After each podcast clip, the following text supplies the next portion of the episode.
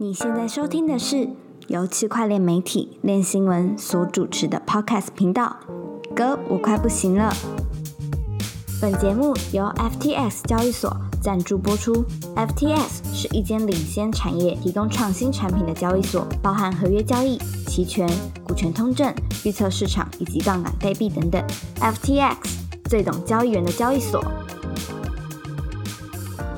大家好，本人来到下哥啊，那家要做唔得咧。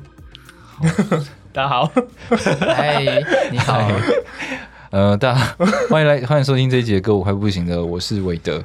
我是 Perry。嗯，我刚在成品，对，因为今天成品的出现呢，原本打算，因为因为成品是台湾很知名的开发者，然后他也有做这个海哈卡 Finance 这个产品，是的，然后他又是桃园人，我们一直以为说他讲的一口流利的客家话，结果刚才才发现他不会说客家话。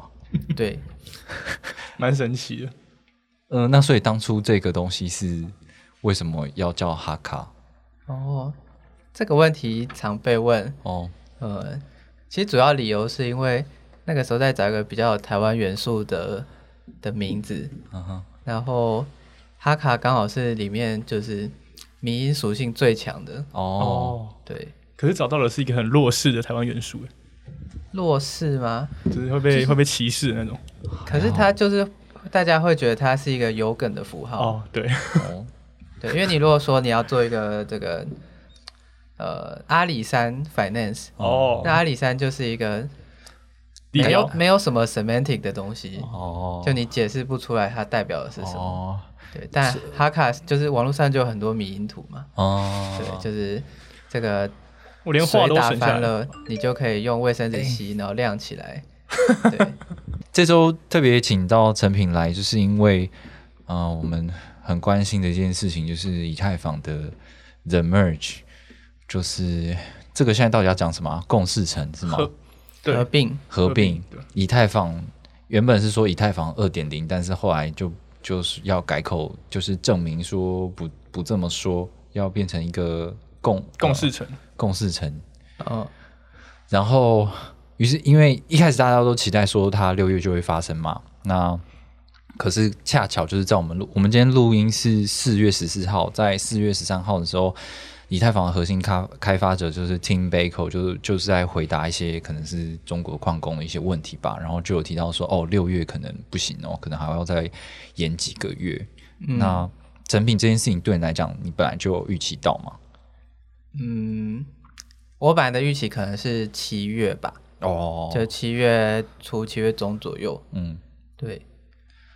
结果他就直接来一个更狠的，对，但是这个事情就是对开发者来说，他会比较有有感觉，说现在应该是什么阶段。哦，对，因为软体开发就是你可能有这个写程式码啊，然后内部测试、压力测试、公测，嗯嗯嗯很多阶段嘛。嗯嗯嗯，对，那就这这些过程是对外面的人来讲，可能就是有跟没有。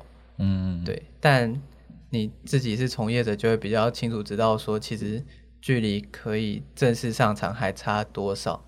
哦，那如果其实根本差很多，然后上面的人说，哦，我们下礼拜会出来，那的这个工程师是不会买账的。哦对，那这次就是本来预计应该大家估想是七月，嗯只是因为前面的几次就是 testnet 测试，就比较大型的测试网的结果，可能还有一些让让这个核心开发者稍微有点不满意的一些地方，嗯所以他们还是觉得要做到好再上线。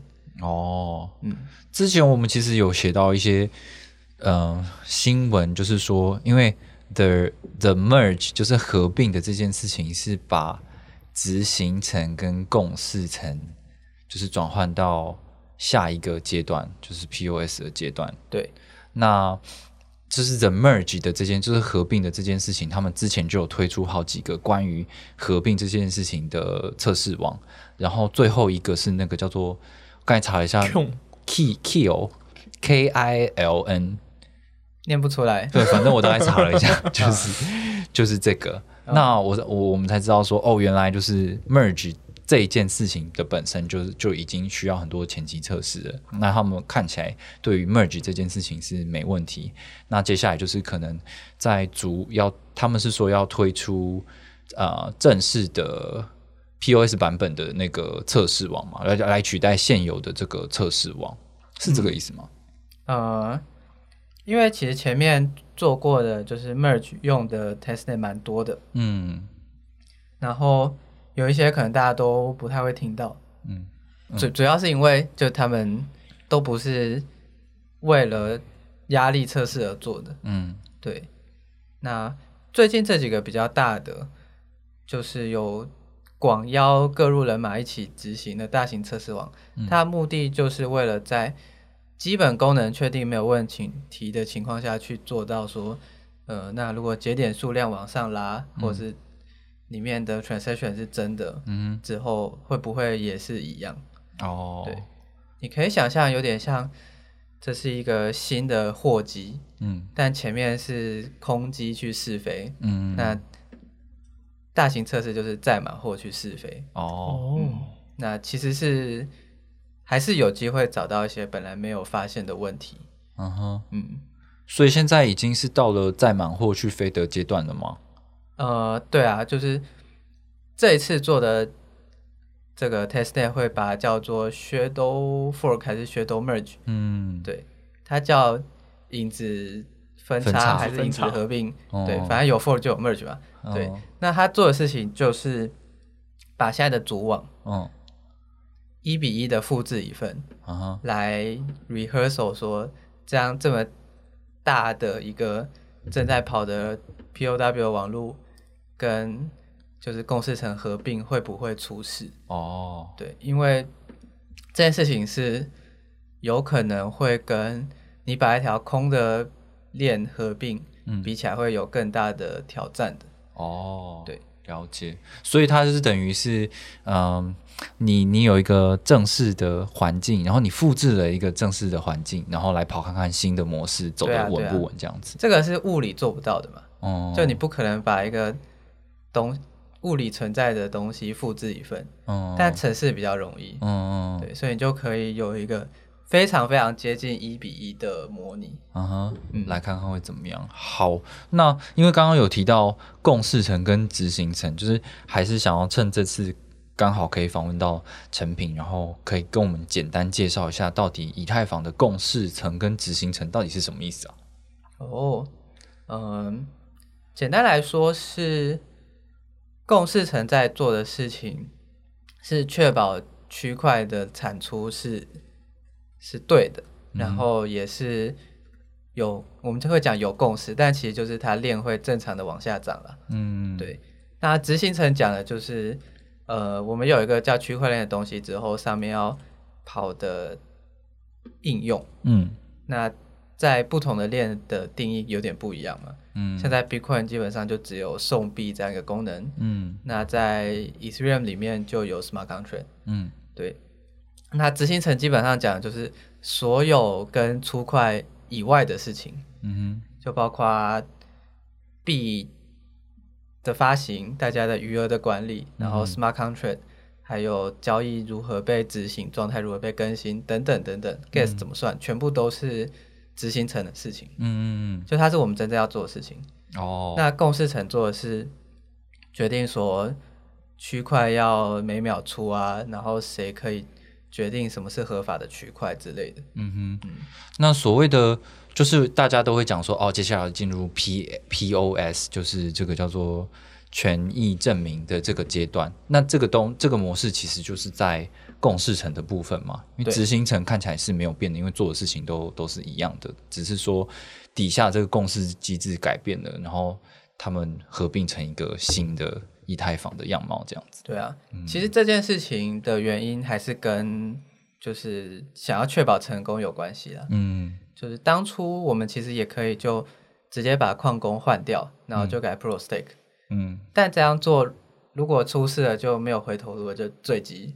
嗯。所以他们在大概一年多前吧才会说，好，那我们先上一个空的 Pro Stake，嗯。是真的有钱的哦，嗯，真的有质押奖励的。嗯。这样跑了一年多之后，再把它并回来，然后把矿工给开除掉。哦，对，就是呃，其实以效益来讲，这些都是很沉重的开销。嗯嗯像最明显的一个事情是，我们等于多承受了一年多的通膨嘛，对，哦因为矿工，我指显示卡那种矿工，嗯其实是赚非常多钱的，嗯哼，那我们通膨率就会很高。嗯对，那就是反正从货币或从这个利益角度出发，这当然是一个很沉重的开销。嗯，对，因为你有既有的矿工的族群，会导致通呃通货增加，然后你现在又为了要做一个环境，让大家做 staking 嘛，就是 POS 的环境，然后因为有很多像现在很多交易所都提供那个什么 ETH two 的这种呃代币，反正就是质押进去的东西，那它的那个通膨也在计算，所以你是有 double loading 在那边，对啊，对啊，嗯。所以是代表产出两倍嘛？呃，没有到两倍啦，因为 Pro Stake 的产量比 Pro r 少非常多，嗯。但只有个位数趴吧，我记得。哦，对对，好像听说是六趴以下的样子，就年化的话，但是，呃，这件事情仍然是就是有必要的。嗯。毕竟你想一下，以太坊上承载了那么多的应用，嗯。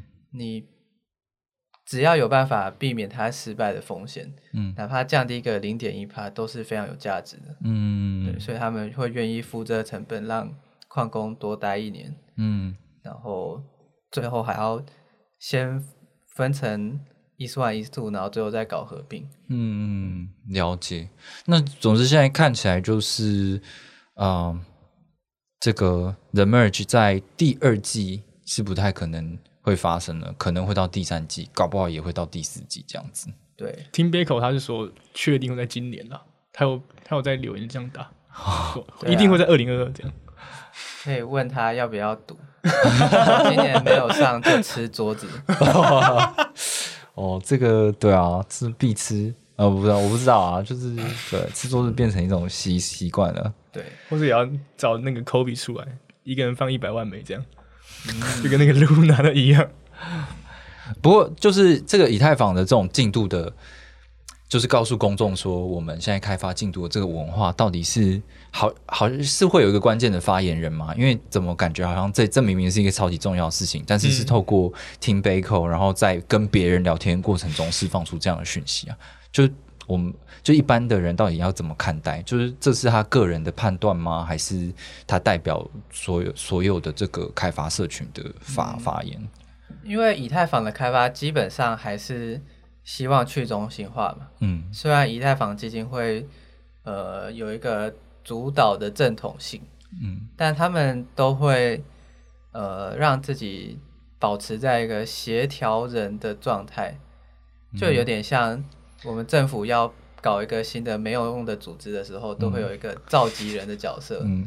对，你不要偷偷表一下好不好？你奇怪。那呃，就有用的组织也会有的。哦，对啊，对啊，对啊，奇怪对。，那就是以太坊机会会刻意的去让自己不要是一个就是占有率太高的，嗯哼，对，像他们就会说这个 Pro Stake 的节点要多元化嘛，嗯就不不能像 Pro Work 一样是一枝主导。嗯哼，对，那所以其实你如果真的去想这件事，或你真的有去研究的话，会发现它是非常透明的。嗯哼，它每一次的核心开发者的会议都是公开的，有录影、有会议记录，对，你都可以看，只是你看不懂。对啊，我们不会知道这代表什么。对，所以对不起，Team b a c o 就是众多这种这个不讲人话的核心开发者里面负责对人沟通的部分嘛。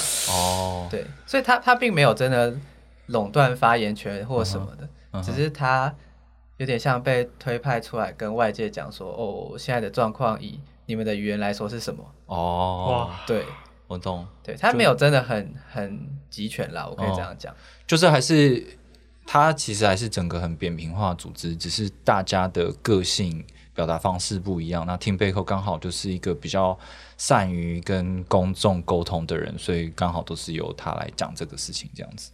对啊，就是他们很喜欢用一些字嘛，像是 coordinate，、嗯。嗯，对这种呃，就是合合作协作，对，就是嗯，他会很刻意的强调自己不是 leader，、嗯。他在做的是协调的工作。嗯哼，那他们内部自己人讲这件事情会用怎样的方式说啊？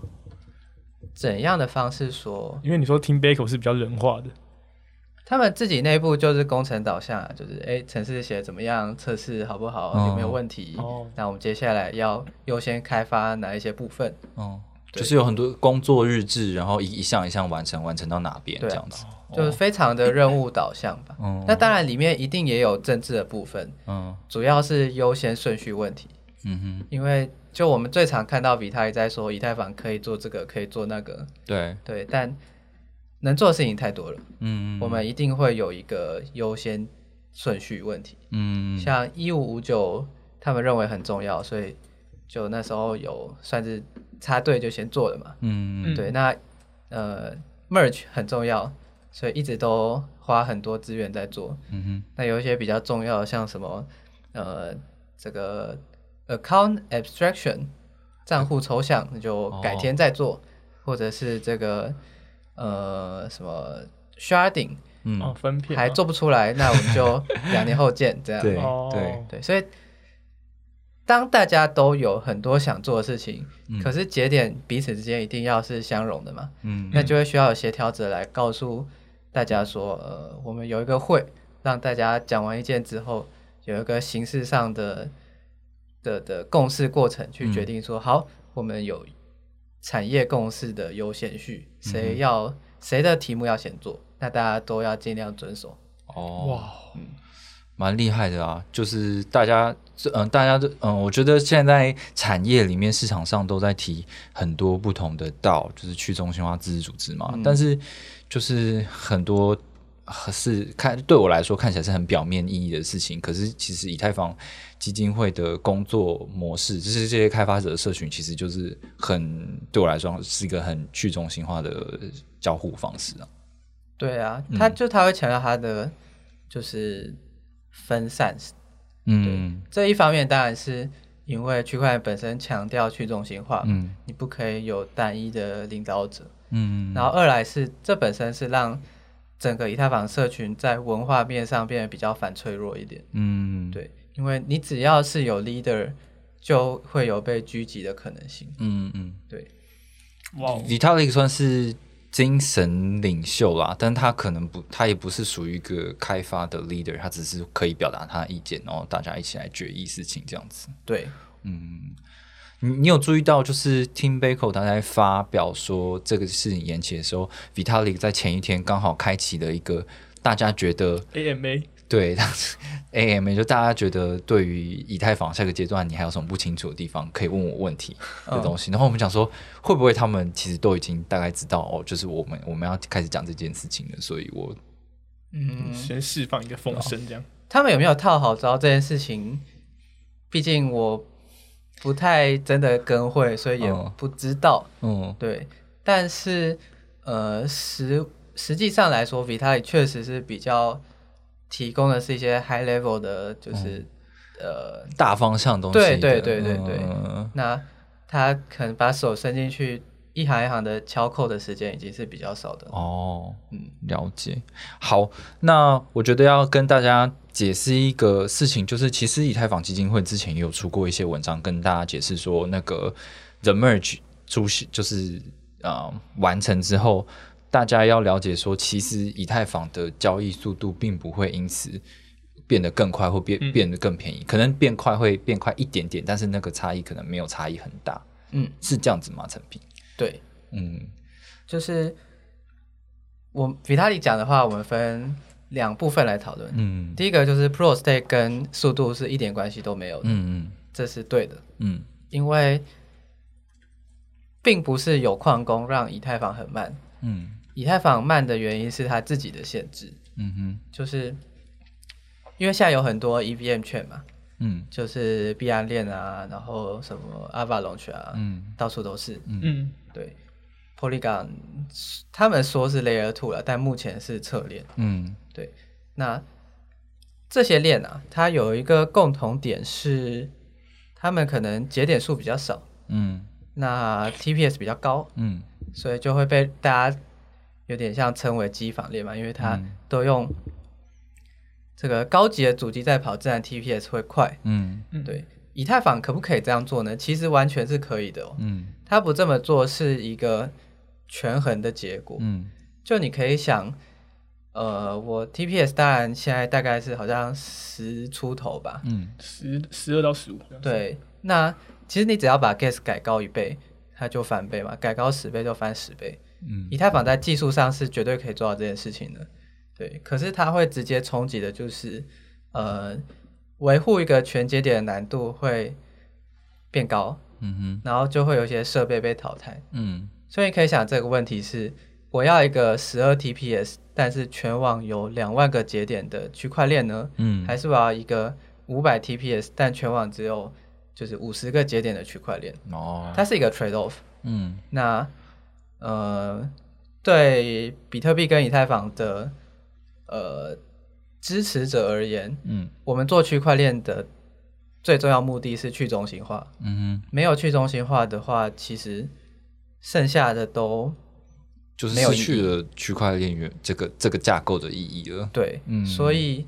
扣回来这个题目是 TPS 的提升跟 Proof of Work 换到 of Stake 是没有任何关系的。嗯它在长远到 sharding 会有关，嗯因为 sharding 跟 Proof of Work 有点不合。哦，所以你要说 Pro C 会不会帮助到 TPS 提升，可能有那么一点间接的关系，嗯哼但是你从就是共识的角度去看是完全没有的。我们现在从 Pro Work 换 Pro State 就是为了就是让它本身可能比较低耗能，或者是比较在经济上安全。嗯哼对但 TPS 的提升跟这件事情是不挂钩的，它反而是跟你到底希望节点呃网络里有几个节点有关系。嗯嗯，了解。那呃，好，就是、呃、还有一件事情，就是应该是投资者比较期待的，就是转换成 POS 之之后，呃，它可以有一个可预期的一个通缩的状况去发生嘛？这样，呃，如果照现在的状况去推定的话，嗯会有通缩。嗯。可是这个通缩呢，它并不是保证的，嗯。所以实际上是呃，我们仍然有一些新的代币被发出来，嗯因为 Pro Stake 会有质押奖励嘛。嗯但同时，因为一五五九的实施，有一些币会被烧掉。嗯。对，那它是两股力量在拉扯嘛，嗯。对。所以呃，比较合理的猜测是，它在刚 merge 的瞬间，可能会有一段时间是处于差不多通缩的状态，嗯对。但长期而言，它应该会达到一个就是不多不少持平的状态，哦，也就是如果它不断的通缩下去，以太就一直涨一直涨，对，然后大家如果手续费对标美元价值没有想要多付的话，那 gas 就会降嘛，嗯哼，那燃烧币就会变少。嗯。所以这其实是一个蛮好的设计，就是嗯。如果通膨的话，最终会因为币价跌而导致大家愿意付更多的以太当 gas。嗯。那反过来说，就是币价涨的时候，大家 gas 就会出的比较保守，嗯哼，然后所以它最后长期来说应该会达到一个动态平衡，是不通膨也不通缩的稳定状态。哦，对，但这个是指的是有效的币，嗯所以实际上应该会比较接近小量通膨，哦，因为你币小量通膨，然后再加上有些人总是会把钱包弄丢，嗯哼，对，那那陈品你对那个 Ultra Sound、Ultra Sound 的那个他们有个模拟的那个 merge，因为他们的这个模拟看起来其实差非常多的，它的发行量跟每日供给量。对啊，它模拟的结果就是应该如果接了 merge 的话，明年就会通缩。嗯哦，所以其实有它不合理之处。它没有不合理啊，但就像我刚刚讲的，哦，通缩这件事会不会发生？很像是会，嗯可是你通缩一阵子之后，币会涨到一个程度，嗯大家不愿意再烧更多以太当手续费，就会平衡。哦，了解了解。嗯哦，蛮有趣的，所以最后会走走回一个市场机制去平衡它的价格。就是我，嗯我觉得这个问题你可以反过来问说，比特币到底是通膨还是通缩？嗯看起来是通膨嘛，嗯，可是你如果考虑到，呃，所有持币的人总是有某一个我们不知道具体数字是多少，几率会每年每年的把币弄丢。嗯，他搞不好其实通缩的，只是你看不到。哦，对啊，蛮好的，我们完全没有想过把币弄丢这一点。对啊，对啊，所以其实很多人都会主张说，呃，货币政策上的不通膨或通缩其实是错的，嗯。你应该是要定量发行。哦，那定量发行的结果就是币会在涨跌之后自然达到就是不通膨不通缩的状态。哦，因为因为在日常中也会定量减少。对，哇，哦。真是很酷的设计啊，还有想到这个人为操作的因素，这个跟现实世界一样啊，嗯。就是央行都会假定实体货币里面有一些会不见。嗯。哦，但是在加密货币的世界，就是不见的这个事情的几率大的很多哎，你不知道啊，因为这个没有没有数据。哦，也是啊。对，哇，好该该我们讲到就是更快的事情嘛，然后嗯、呃它看起来并并不会变得更快，那它会变得交呃交易的手续费会变更便宜吗？就是以一般使用状况下，就不是去竞争一些速度的这样状况下，嗯，交易手续费应该也是没有差的，因为 TPS 不变嘛。嗯，对，但他们现在就是主推 Roll Up。嗯那如果大家都好好的搬家到 Layer Two 的话，嗯就会变便宜。然后 Layer Two 就是二层解决方案嘛，然后现在有好几家的技术厂商，可能是诶 ZK，就是有不同的路线，对。可能 ZK Roll Up，可能是 Arbitron Optimistics 呃的的 Roll Up，就是他们各自有各自的公司这样子，然后目前的。这个 TVL 就是进到 Layer Two 的资金也是慢慢在增加啦。那因为之前也有跟陈平聊过，然后他其实也觉得说，Layer Two 其实也是会是一个需需要长时间发展的一个过程嘛。那就算我们今年看到了这个 The Merge 的完成，那不见得 Layer Two 也可以跟上来。你你会这样觉得吗？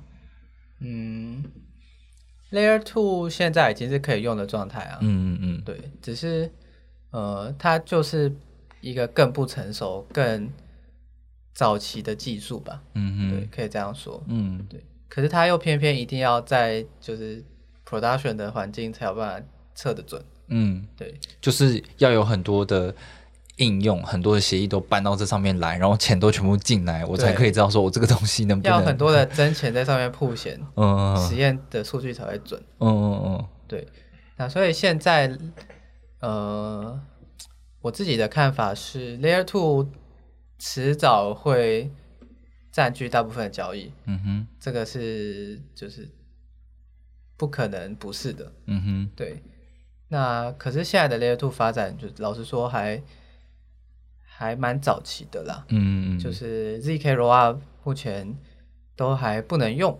嗯。那已经推出的呢，就要么它不是 general purpose 的，嗯。就是它不是 EVM 的那种，嗯。可能它只是转账用的，嗯，对，不然就是假的。假的是 假的对，像 ZK Sync 声称它是一个 EVM 的 ZK Rollup，哦。但，它其实有很多的偷工减料的部分。你是说 Starkware 那个吗？是 ZK Sync 哦 ZK Sync 对，就是它号称它做了一个 EVM 的 ZK 的 Layer 啊 Two，、啊对，但它其实是很多地方是打折的。哦，对，那就是一百趴真货那个东西，可能是两年后才会出现吧，OK 嗯，所以还久，对不对？还有好一些时间。OK，所以我们可以比较近期期待的是以太坊变得更环保，然后可能出现就是货币上面的一个动呃动态平衡，就是、呃通膨跟通缩彼此之间在在制约的一个状况。嗯但是你要想要依靠 L two 来让你的交易变得更快、更便宜这件事情的话，可能还是要再等一段时间才会发生的。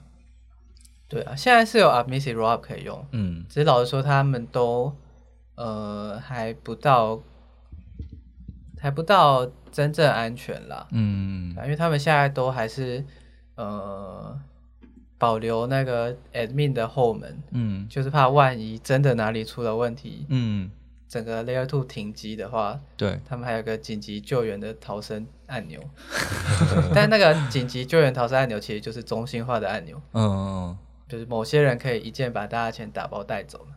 哦，对啊，这样也是一个危险。如果呃、就就就这这跟去中心化还有呃恢复的矛盾是一样的嘛。嗯，如果让 user 自己管私钥，他就不能在存折跟提款卡弄丢的时候去拜托银行救他，嗯是要弄丢了就弄丢了。嗯所以 roll up 一样，他如果把那个后门拔了，那、出事了就是所有人一起埋葬，嗯哼。嗯，对，然、后后门留着是，当然有可能就会被偷，，OK，可是他们可能觉得被偷的犯罪风险比起大家一起沉进海底来说，好像、哦。呃暂时可以接受了。好，嗯，我觉得就是因为，嗯，这两年来有非常多的那个叫做什么跨链桥的被盗的事情，然后我就会想说，哎，其实跨跨链桥的这个概念，就是总之你会有一个原。就是原生链的资产被锁定在一个地方，然后你再在另外一个地方再映射一个资产，这样，那就是 Layer Two 的状况会不会也是这样？就是如果这些 Bridge 这么容易受到攻击的话，蛮 Layer 2不一样的哦，对，就最大的差别是，加密货币暴涨让人不顾一切 all in，却在暴跌后才懂得资产配置的重要性。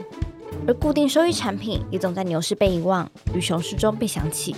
由 Amber Group 推出的数位理财投资平台 Welfin，专门打造多样性、稳健的理财商品，新用户更享有高达五十 percent 的年化收益。即刻注册 WellFin，让你的加密投资立于不败之地。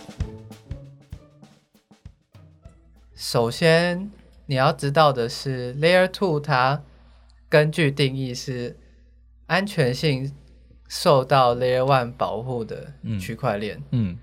也就是说，你要把一条 Layer Two 打爆偷钱的难度，跟你把它底下那条链打爆是一样困难的。哦，对，当然实际上都会有一点打折啦。嗯哼，对，但是可能不是数量级的差异，可能是打个五折或八折。啊哈，对，打爆以太坊如果要用一百亿的话，那打爆 Layer Two 可能花个五十亿，嗯仍然是一个很贵的钱。嗯，对嗯，但是打爆以太坊的钱跟打爆呃 Polygon 的钱，嗯或打爆币安链的钱，那就是完全不联动的，哦，就是是差距非常非常之大，这样，也不是非常之大，就是无关。哦对，他们的安全性假设不一样，哦，对，所以只要以太坊没倒嗯，Layer Two 不会自己凭空爆炸。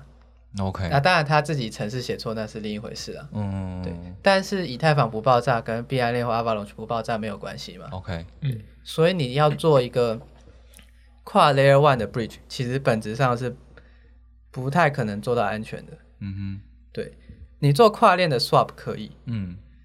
但是你要做跨链的 Bridge，那基本上就是被打是迟早的事情。嗯嗯，就这是一个，我觉得它只能算是一个 short term solution。对，对，就是你要在桥这个题目上赚一波可以，嗯。因为如我们肉眼所见的 Layer Two 还还还没有做好。嗯，对，所以这时候可以有这种产品让市场对爽一下，这样，对，它就有点像是你这个这个 SSD 价格还很贵的时候，你会帮你的笔电插记忆卡。嗯，对，哦，但记忆卡不记得有这件是不是一个长治久安的产业嘛？嗯嗯嗯，对，你就知道说哦，有一天 SSD 也会遵守摩尔定律变得很便宜，嗯然后你这张烂卡就要被淘汰了。嗯对，那我觉得现在做跨 Layer One 的 Bridge 就是一个赚快钱的生意，它嗯确实是提供了一些服务，满足了某些需求。嗯，因为客观来说，Layer One 就是呃 Layer Two 就是还不成熟，嗯，大家就是会想要去机房练。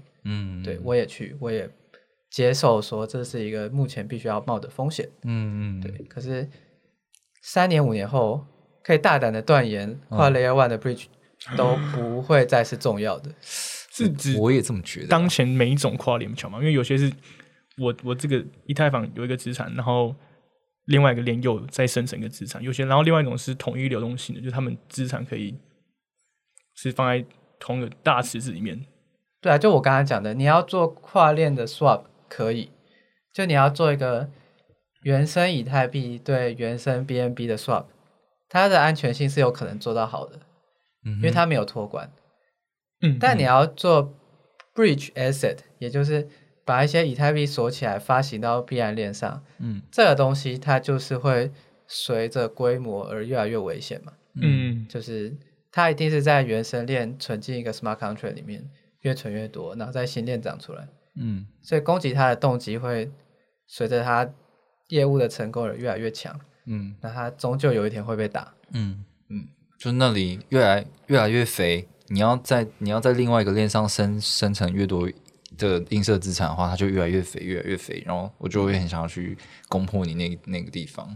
对，嗯。然后他甚至对呃链本身都是一种负担。嗯。对，嗯，那就是那差差个题，那个现在很流行那个，全链的 NFT，对对对对，我就知道你要说这个。Layer Zero 他们这个跨链桥的，对我来说，意思就意义是一样的，这样。嗯，Layer Zero 可能好一点欸嗯对，因为它的验证是比较好的。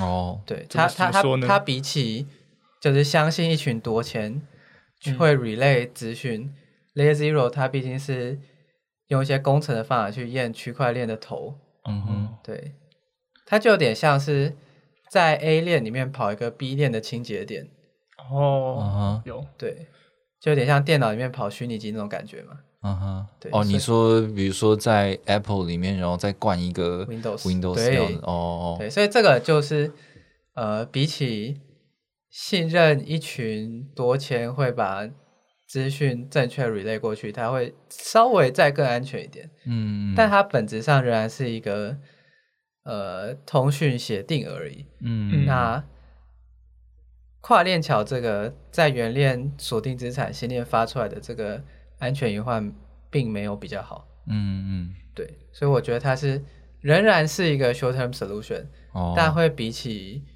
就是比起什么 Wormhole，然后对 wormhole 啊或 AnySwap 来的安全蛮多的。嗯，对但是当这个题目本身沉下去的时候，两个都会下去。不会啊，以以太坊应该会继续拖下去，应该 还可以，对啊，但这这个一定是这样的，就是我我我们并不会说你做一个只满足短期需求的产品就是不好的。嗯嗯对它，毕竟市场上有需要，你去满足这个需要，嗯也也是创造价值嘛。嗯，但你心里要很清楚，说它是一个时机财。对嗯，对，该该退场就会退场，就是对，就是当这个苹果手机很贵的时候，你用不起，你可以用一个这个盗版的这个 OPPO 之类的，然后但是当它普及化，然后因为生产制成提升，然后变得更便宜便宜可用的时候，你就还是得去用一个，Apple 手机。因为它的 destination 已经定好了。对啊，嗯，好，我觉得今天解答很多问题关于这个以太坊的事情。然后今天还有想要就是这个成品特别来介绍一下，因为成品的公司有推出一个很酷的产品，叫做 iGain 这样。然后我自己的理解就是，它是一个借贷协议，但是目前在 DeFi 的世界，借贷不管跟借跟借方或贷方的利率其实都是浮动的，但是他们想出了一个很酷炫的方法来固定这个借贷的利率。可以给我们解释一下这个东西吗？就是这这好像是 iGain 的所有的产品里面的其呃未来会有的产品里面的其中一个嘛。但是光是这个东西，我觉得就机制上来讲，就非像我如此般牛顿的脑袋可以理解的内容。嗯，iGame 本身的话，你可以简单把它理解成它就是一个衍生品的框架，嗯也就是我们找一个会动的数字来对赌。嗯哼。然后会动的数字有点像币价是一种嘛，嗯。然后之前做了那个 IL 是一种，嗯。那其实很多都可以做，就你如果对赌的是骰子点数，它就是赌博；嗯。但你如果对赌的是价格或利率，那你就是金融商品。对，本质上是这样子。我我我先插播一下，刚才陈明讲的 I L 就是 impermanent loss，就是暂时性损失，或者是简体中文会说是无偿损失。对，嗯总之它跟这个呃这个叫什么流动性的啊，算了，这个就不讲了，自己去查。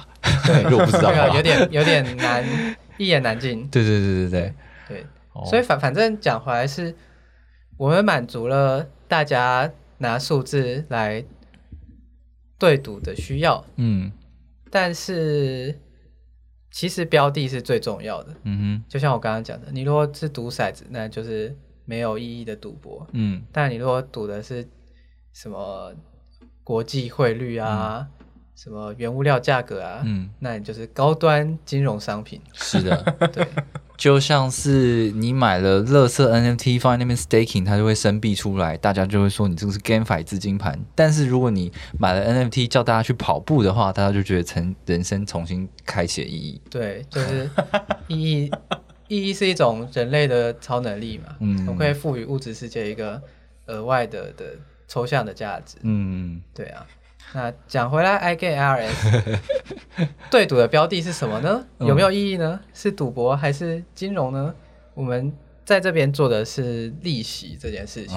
嗯对，因为呃，我们在做任何的这种区块链上的借贷的时候，嗯根据现在比较主流的这种 P to P 的模型，嗯它利率就是浮动的。嗯哼，嗯可是呃，在传统世界里面，其实我们习惯的是固定利率，嗯对，就是你可能买了一个债券，嗯，它就会告诉你它每年的配息是多少。对，对，那你借房贷虽然现在比较多是用机动利率，嗯，但至少它调动调动频率不会这么高。呃、对，但它基本上还是稍微可预期的。嗯，对，但是呢，进到 crypto 里面，大部分都是用 compound 阿肥这种东西，嗯。它就会比较不可预测嘛。嗯那这个其实就会让一些那种高级复杂结构型金融产品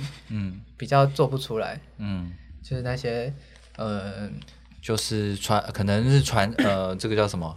传统金融大型机构，他们通常要推出一个新产品的时候，我不会搞一个浮动浮动频率很高的一个对啊对啊理财商品出来，这样子。对，就是当然说，呃，我们讲投资理财，投资理财，通常投资讲的是比较风险一点的，理财讲的是比较稳健一点的。嗯对，那呃，就会有一些对 end user 的产品，它是设计得当，来让你有一种稳健的错觉嘛。嗯，像是蔡澜族最爱买保本型基金，嗯。它其实就是用一个保本的债券去配一个风险超大的金融衍生品，可能是选择权，嗯对，让你会有一种本金一毛不少，嗯。有可能赚大钱的这样一个属性的产品嘛。嗯对，但在 DeFi 你就暂时不太容易做出这样的东西。对，对，那除了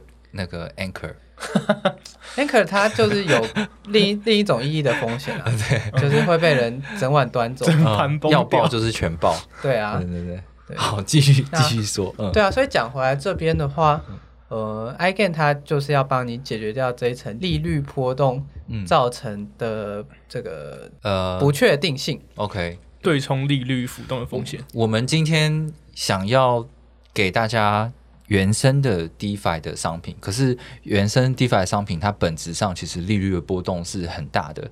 那我要怎么样让它变得更像一个呃看起来更安全、更稳健的一个理财商品呢？就是我开了一个赌场，这个赌场它会去维护住这个固定利率、固定利率的这件事情。对啊，所以我我可能举一个例子吧，嗯就是年化五趴的 landing，嗯。代表我会预期说我放一百万进去，明年会得到一百零五万嘛。嗯。对。可是实际上利息每天会变，嗯。所以我最后拿到的不见得是五万元利息，嗯。有可能是四万、三万，也可能是七八万。嗯哼。那反过来说，对借钱的人而言，他本来预计想要付一年百分之五的利息，嗯哼。怎么知道他一借下去，可能下个月就升息，嗯。所以他最后可能付的是远超过他当初的预期。嗯。对。那这些事情是就是我们讲的 uncertainty，嗯那我们需要去消弭它的方法，就是有点类似呃避险嘛，就可能讲对冲大家更熟，嗯对。所以你就要有一个东西，它的价格波动可以刚好跟利息对你的冲击相反，嗯哼。对。所以呃你在 iGain 上就可以找到人，比方说我跟你对赌，嗯。实际上不是人对人啊，可能人对池子。嗯对那我们这边举例就先用人对人，嗯。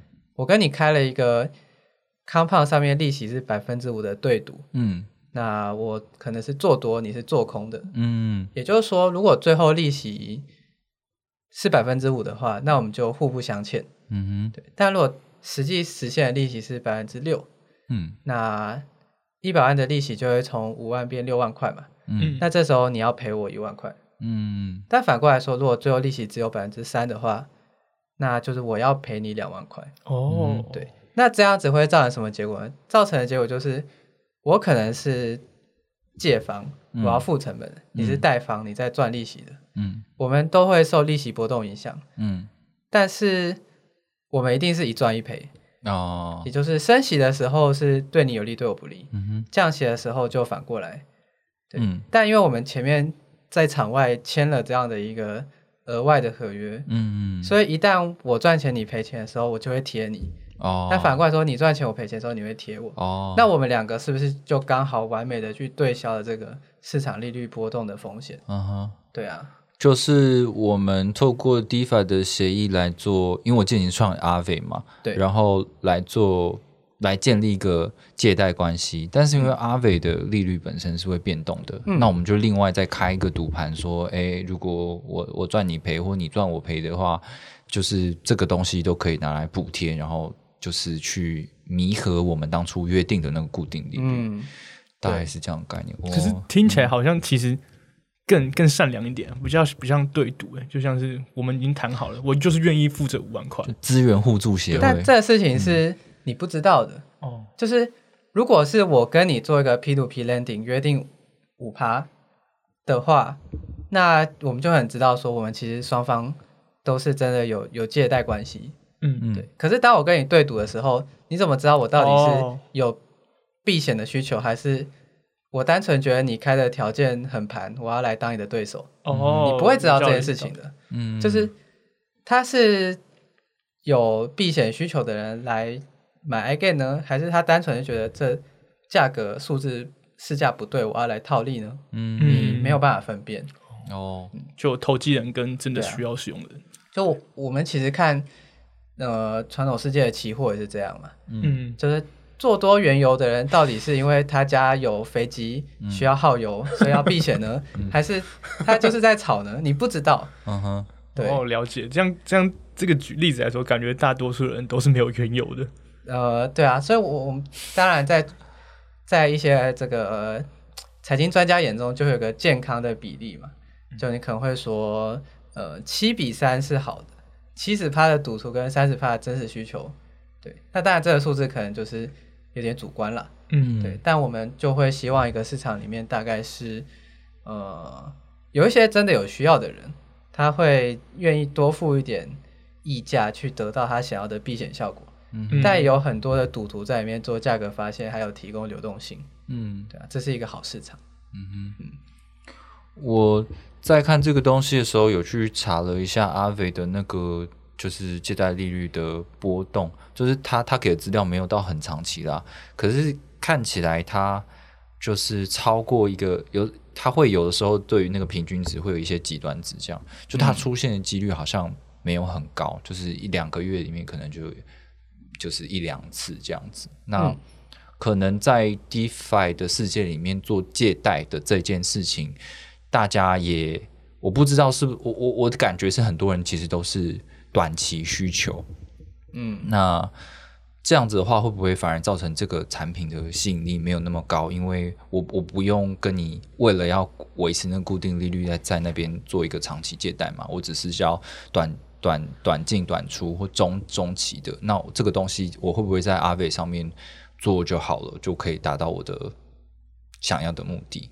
呃，我会说看你的使用情境，嗯因为对于开杠杆的人来说，他一直考虑的就是资金费率嘛。嗯对，假设他方向做对，也有可能会因为资金成本而吃掉获利，嗯那这个是他必须要去考量的。嗯对，所以确实就像你讲的，如果呃我直接开，那我发现利息变很高了，没关系，我就就结掉。嗯可是这件事情其实是有风险的哦。嗯假设你呃做多比特币，嗯借了美元，嗯那你就预期它会在你开杠杆做多之后涨到一个目标价，你就要平仓嘛。嗯可是如果在这中间，可能它盘整了一下，甚至比你看它价格微幅跌了一点，嗯可是你心里是有信心，它明天后天就要暴涨上去的，嗯。对你也不怕爆仓，因为你觉得它不会再跌了。嗯。但是呢，你会因为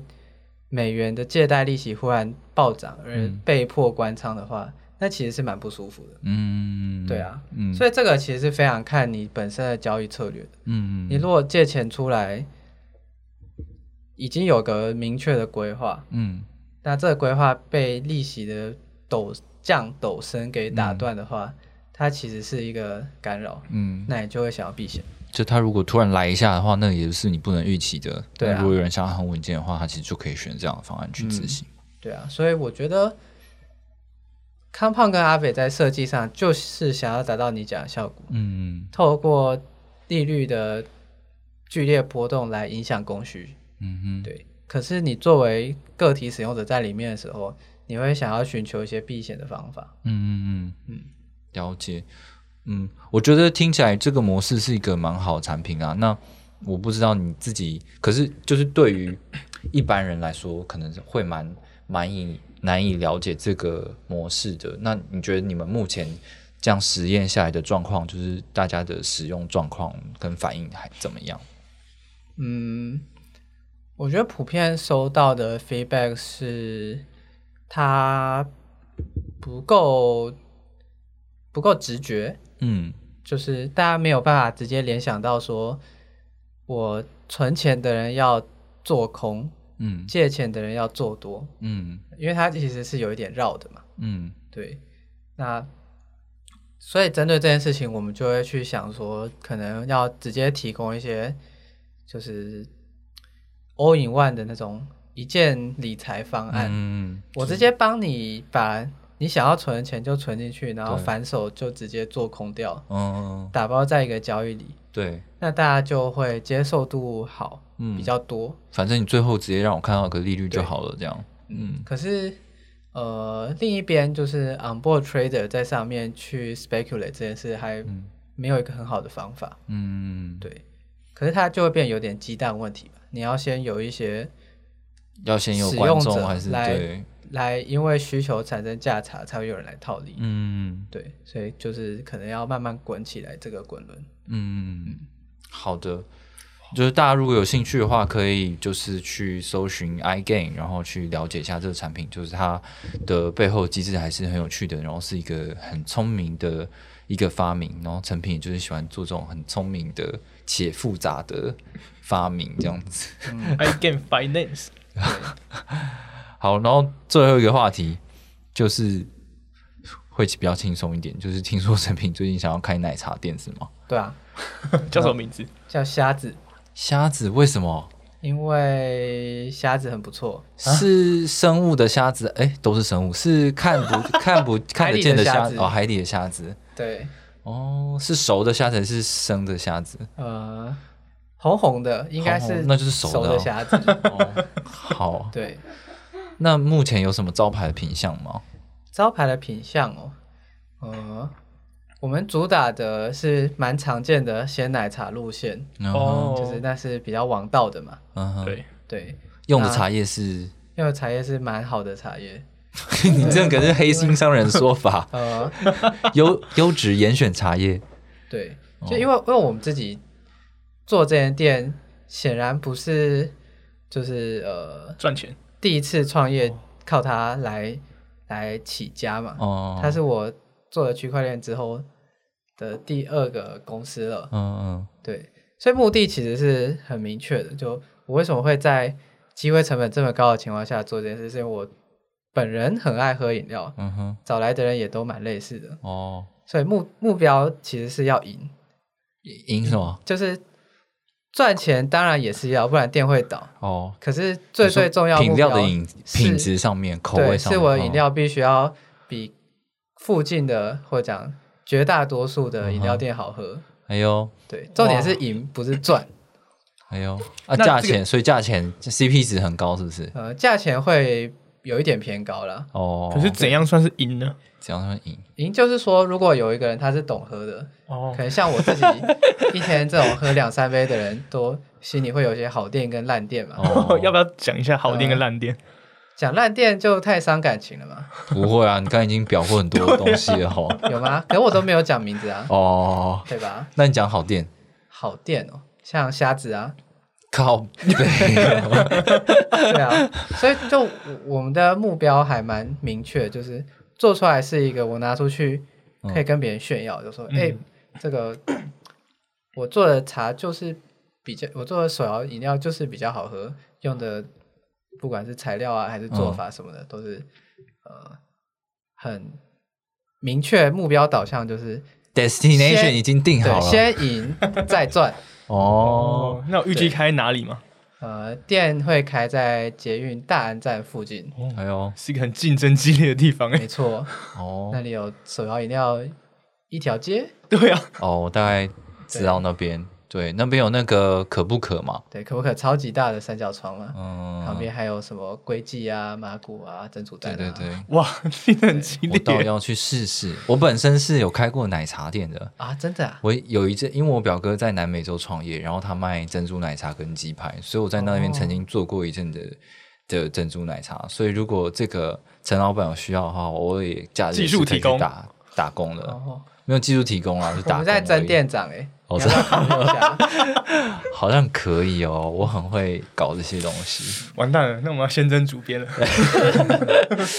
等一下，所以你的招牌是鲜奶茶是吗？对，那你的鲜奶是哪一排的？目前可以透露吗？我们应该会用益美吧，因哦，为比较方便。哦，对，益美的话，基本上就是那种奶味，就是怎么讲，就是生乳的味道比较重。对我来说，嗯就它比较像是牛挤出来的奶的那种感觉。它比较好维护啊，因为小农的牛奶可能要么贵一点，嗯不然就是比较不稳。嗯对啊，像呃，我以前会觉得说高大鲜奶就是最棒的，嗯嗯对，因为它真的是蛮好喝的。嗯可是你真的要把它用进店里面的时候，考量就会蛮多，哦，因为它虽然好，可是它每一批的品质可能会有比较大的差异。嗯哇然后假如里面有一些乳脂肪的话，那你就要叫店员打开来确认，然后把它捞掉什么的。哦对啊，那呃，以手摇饮料，它其实在这个工业跟艺术之间，其实是比较偏工业这边的，所以你考虑的仍然是你的工艺面要有办法去合理化，嗯哼对，不然你就就到那种。就是茶艺店去搞一杯四百块的锅煮奶茶来喝就对啊，对。那你本身会做奶茶吗？会啊，哎呦，对，那你有加？你会你们是会加料的吗？会啊。所以这件事情其实讲讲起来蛮有趣的，哦就是我之前在学校的时候呢，就有去参加手摇饮料研究社，哦然后大家听到就觉得说这是什么，嗯然后他就跟他的名字完全是符合的。嗯我们就是真的就在是在手摇饮料啊。在研究手摇饮料，哦，就是茶叶怎么选、怎么泡，嗯哼，然后这个可能糖要用什么啊，牛奶比例啊，雪克杯怎么拿，冰块要用哪一些？对对，哇哦就是我觉得这个真的蛮难的。对，因为其实做下去之后会发现，人们普遍还是有一些这个对于饮食的地位排行，哦哈，就有点像说，如果今天有一个人很懂咖啡，嗯，然后你不懂，你就说啊，拍谁啦？这个我不太懂，没办法跟你聊。哦对，，可是其实你就你就是只是因为不喝咖啡，对，哦现在也有人会觉得说品酒就是比较高尚，我能够，讲出这个这个几大单宁酸产地跟酒庄，对，新世界的。嗯其实同样的这种就是好吃难吃背后的一些分析、学理分析跟学问，嗯。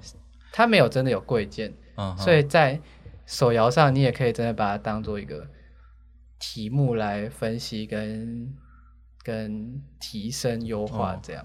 对，但是你看，就是比如说品酒或者是什么呃抽雪茄，对之类的这种精品的东西，你是会有一群专家的，然后一般人可能不太敢评论。可是手摇饮这种就是感觉干大家都是专家，我从小喝到大，这些好喝不好喝，每个人都有自己意见，所以其实你面对评论的时候，可能会变得更就是压力更大，就有更多东西这样。这就是目标吧，嗯嗯，就是观念要去洗啊。像要 去洗像的观念，像我觉得共产党。前五年到现在，就是大家普遍对这个呃设计师有一个翻转嘛，嗯。就是大家会开始就是谴责或抵制或嘲讽那些呃不尊重设计师的行为。哦，对，但这这前会说是个就是一个美工，但是现在就是对设计师。你敢讲美工，我就公审你这样。什么免费帮我画个图，这就是不识相的长辈。对，对，所以价值观本来就是需要一点时间去去哦改变跟建立的。嗯哼，那你有没有办法把茶饮这东西做到，就是有不能讲有学问，可能讲说有、有点东西。嗯那你自己当然要有点东西，嗯哼，然后也要慢慢的去让客户认识它。嗯哼。对，好，那讲回来，我们跟 crypto 有关系的，你这里会接受 crypto 吗？还是你要出 NFT？还是你会搞什么到聪明的机制？哦要搞什么道瞎子道？哦，我觉得首先第一件事情嗯就是我不会发很贵的 NFT，、哦，所以会发的意思。我觉得发那个东西是不 make sense 的。哦，对，就是哦，我先卖你一个零点，六以太币的 先支出，然后再那个，你就可以得到每天喝一杯的终身饮料 pass。这这事情就是就是超级不合理的。嗯，对啊，或者是你拿到我这个艺人的 NFT，我就配 分给你潮鞋跟这个衣服我设计的。哦，他对他虽然说没有指名道姓，但是他都在表。讲了没有？这其实涵盖了很多人啊，所以地图炮就没有打特别打到谁。对对对对对 这件事情它其实是就是不太合理的。对，对啊，你一次跟人家收那么多钱，嗯他可能根本一辈子不会喝到这么多饮料，或不会拿这么多鞋子跟衣服。对，对啊，那嗯可是我可能会尝试的做法是用免费的方式去做。嗯哼，对，像我觉得这次那个张惠妹的演唱对会哦我也是，就很合理，对，就是你把实体演唱会听完之后，还有一个 Metaverse 里边面的的东西纪念品，嗯，我觉得这这很 make sense。对啊，然后回归到一个本质的问题，对，嗯然后你你就不用去想什么赋能不赋能，还有什么 rock pool 的问题嘛。会不会跌，会不会亏钱？对啊，所以我们嗯可能，我也许就会用类似 Oat 或 Pop 这种方式去做吧。哦，嗯就是诶，你每天来喝饮料，我就给你一个 redeem code，嗯让你就是物理的饮料喝完了，嗯，在 blockchain 的 metaverse 里面还有一杯虚拟的可以纪念。这蛮酷的哦对啊，就你你不需要去圈这个钱吧？对啊，对啊但这样我会有压力，想说干，我这个月靠腰怎么这么多饮料，怎么一堆这种？那也不错啊。是我的话，我就会觉得很骄傲。你看哦我喝这么多，帮顾客记账好，爽。你集满三十个奶茶的 NFT，还可以把它 burn 掉，变成一个大胖子的人。差不多，差不多，那你在现实跟虚拟世界都是个胖子。没错，就是还蛮好玩最。吸引那些有收集欲望的人。对啊，好啊，什么时候开张？表定是五月中，可你知道现在是一个大缺工的时代，哦，所以我有看恐怕是会拖一下。有你有我有大地类的时代，大跌。那你的奶茶店跟 The Merge 哪一个会先发生？奶茶店吧。对，哎、这个这个其实是非常有压力的，因为哦手摇饮料是一个淡旺季很明显的嘛，嗯，对啊，所以你最好是开局开在旺季，对，所以你永远是旺季淡季旺季淡季。哦。那你如果拖到十一月再开幕，你就是先吃亏损再赚钱补回来嗯，没错。那就会比较不舒服。可是我觉得你必须要有一个员工训练期，因为就我的经验的话，就是冰的饮料是特别难做的，因为你那个冰块的量下去的话，就影响味道非常大。可是热的就比较好抓，SOP 对啊好了，对。对，哦，这个真的是你讲的没有错，因为我们本来用那种超商冰块，嗯那就是融水很多，怎么泡都很稀。嗯，然后后来换制冰机那种实心半月形的冰块，对，哦，那饮料味道就完全不一样。哦，我后来发现最稳的其实是要叫直接叫冰块来，制冰厂做的过来，它会比较会稳一点。哦，你说那种大颗中中空的圆形冰块吗？呃，可是那个有点太贵。正方形的，正方形的方块的冰块。切割冰块吗？哎、它应该也不，它也是制冰机啊，但是我觉得它制冰机可能有比较好吧，就是你可以觉得它硬度比较高。可是如果你是自己买一台小型制冰机的话，它就是它是会有厚薄，所以会融的比较快。可是好像那种半月形的，就是嗯，业界最常见的，哦，真的哦，就是除红茶冰以外都用半月形的。哦，嗯好，那我们就成品这边说了，他会比 The Merge 还要早推出奶茶店，地点在大安站，我们一起去挑战他。他讲这么？厉害，如。果六月饮料店还没出来，我觉得这个资金压力会有点大。那我可能就要发零点六以太那种。靠！零点六太多了，好，那我们现在先预告，就是成品，希望成品到时候开幕的时候可以跟练新闻做一个 crossover 的一个宣传活动。好啊，来盒就送有练新闻的 NFT 这样。也没有啊，到时候。到时候再说吧。好，没问题。好，那我们这一集的 podcast 就到这边，谢谢成品，谢谢 Perry，我们下周再见。拜拜，拜拜拜